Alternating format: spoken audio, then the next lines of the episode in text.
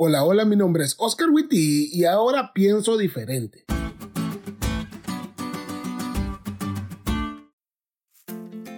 Si ya pasaste la barrera de los 20 años y hoy ya estás fuera de casa, muy probablemente ya hayas reflexionado sobre todos esos momentos en los que te quejaste de tu mamá porque te ponía reglas o no te permitía hacer cosas.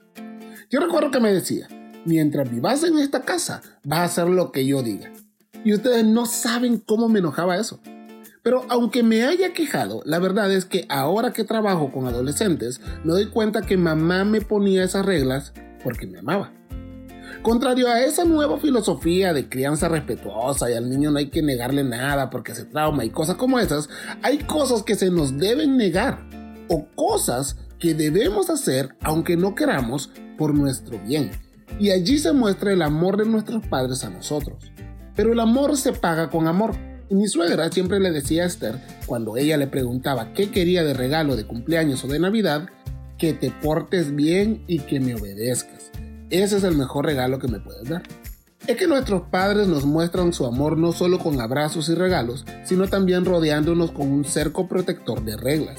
Y nosotros mostramos nuestro amor a esos padres no solo diciéndoles que los amamos, sino más bien obedeciendo.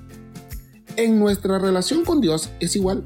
Y es por eso que podemos llamar Padre a Dios, porque en su gran amor ha creado un cerco protector de reglas que nos mantienen seguros, esos son los diez mandamientos.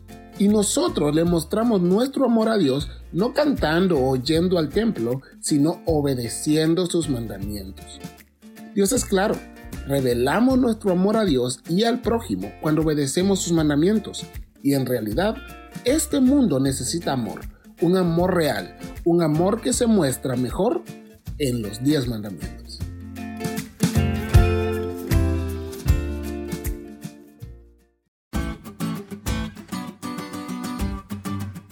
¿Te diste cuenta de lo cool que estuvo la lección? No te olvides de estudiarla y compartir este podcast con todos tus amigos.